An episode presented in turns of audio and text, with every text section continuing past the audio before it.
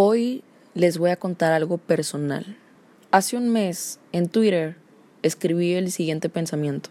Dios, no dejes de enviarme sabiduría para comprender todo lo que estoy por saber.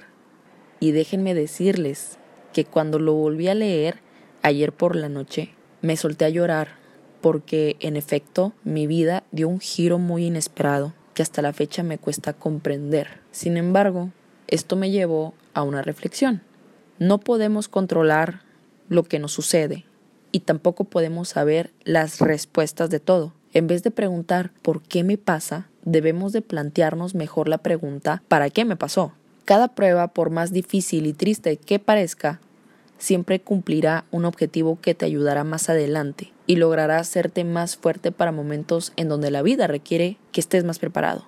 Los momentos son fugaces, las experiencias no se olvidan, las personas son irreemplazables y las oportunidades se aprovechan una sola vez. Creo que en la vida todos hemos pasado por pruebas que creímos nunca superar, ya sea problemas de alimentación, complejos físicos, bullying escolar, problemas familiares, desamores, traiciones, en fin, situaciones que cuando las vivimos en ese momento pensamos que nunca íbamos a salir y sin embargo seguimos vivos y bien.